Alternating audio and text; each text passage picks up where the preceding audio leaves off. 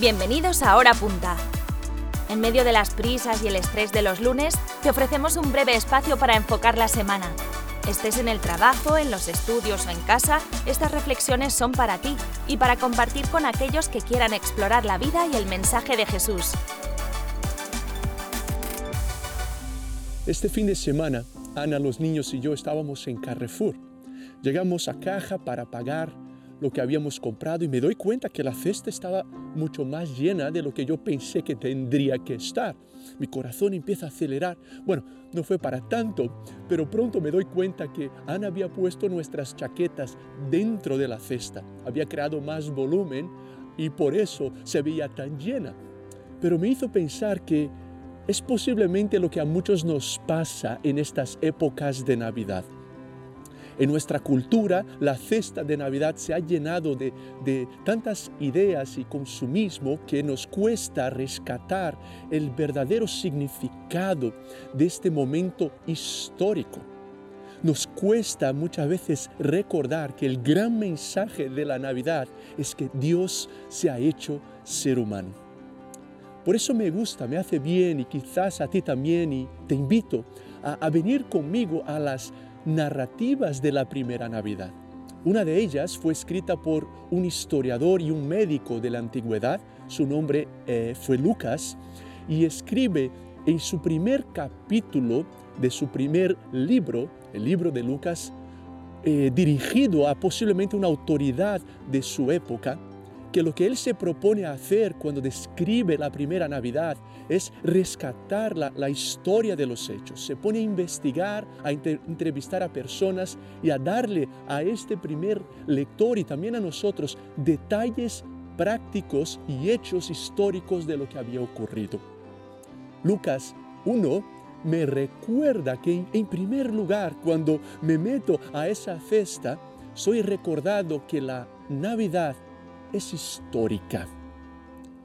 Lucas posiblemente entrevista a María y a otros de los personajes principales de la primera Navidad.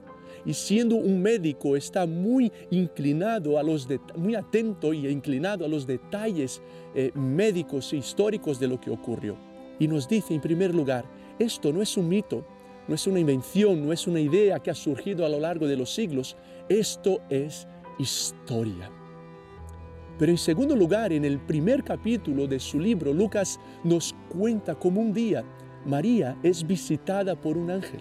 Ahora, María tendría quizás 13, 14 años, era virgen, nos cuenta Lucas, y estaba comprometida con José. Pero de forma sobrenatural es visitada por un ángel que le dice que gracias a una intervención divina quedaría embarazada.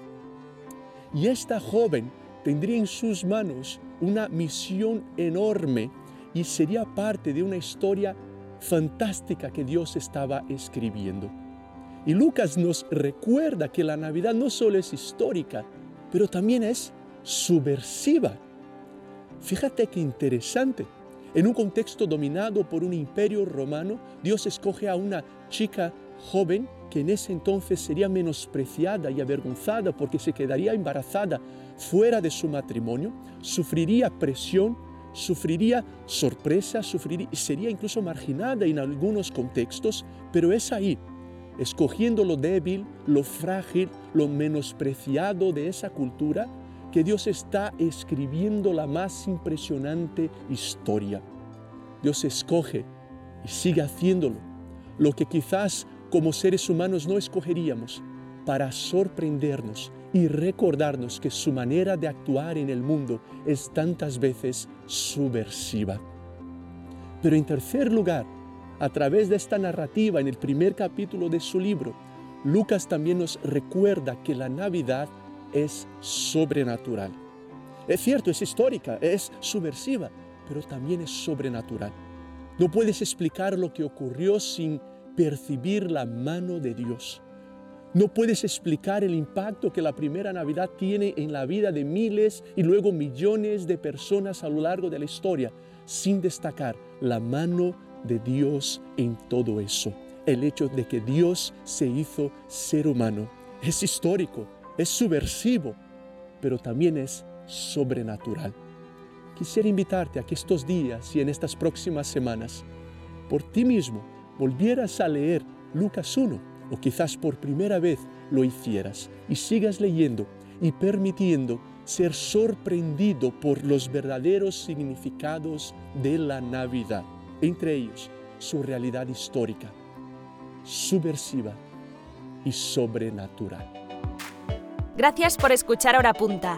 Nos puedes encontrar en YouTube, Instagram, Facebook y Twitter con el usuario Fundación Pontea. Si no quieres perderte ningún episodio, suscríbete a Hora Punta en tu plataforma de podcast favorita. Agradecemos que nos dejes una reseña para ayudar a que este podcast siga creciendo. ¡Hasta pronto!